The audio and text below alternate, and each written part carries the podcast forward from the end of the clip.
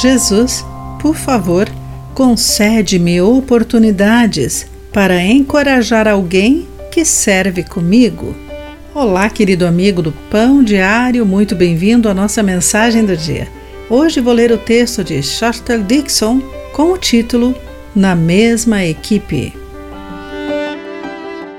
Quando o quarterback zagueiro do Philadelphia Eagles, Carson Wentz, voltou ao campo depois de se recuperar de uma lesão grave, o quarterback, reserva da equipe da NFL, Nick Foles, voltou graciosamente ao banco. Apesar de competirem pela mesma posição, os dois homens decidiram se apoiar e permaneceram confiantes em seus papéis. Um repórter observou que os dois atletas têm um relacionamento único enraizado na fé que têm em Cristo, evidenciado por suas contínuas orações um pelo outro. Enquanto os outros os observavam, eles honraram a Deus, lembrando-se de que estavam no mesmo time não apenas como zagueiros do Eagles, e que, como crentes em Jesus, o representavam.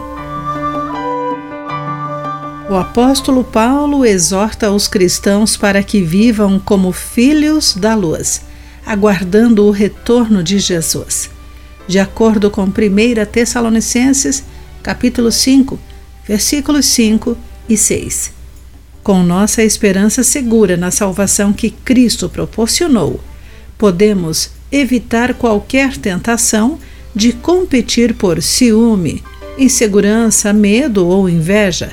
Em vez disso, podemos nos animar e edificar uns aos outros, como temos feito. Podemos respeitar os líderes espirituais que honram a Deus e viver em paz ao servirmos juntos para alcançar nosso objetivo comum: contar às pessoas sobre o Evangelho e incentivar outros a viverem por Jesus. Ao servirmos na mesma equipe, podemos atender ao mandamento de Paulo. Estejam sempre alegres, nunca deixem de orar. Sejam gratos em todas as circunstâncias pois essa é a vontade de Deus para vocês em Cristo Jesus. Querido amigo, quem o encorajou enquanto servia na mesma equipe?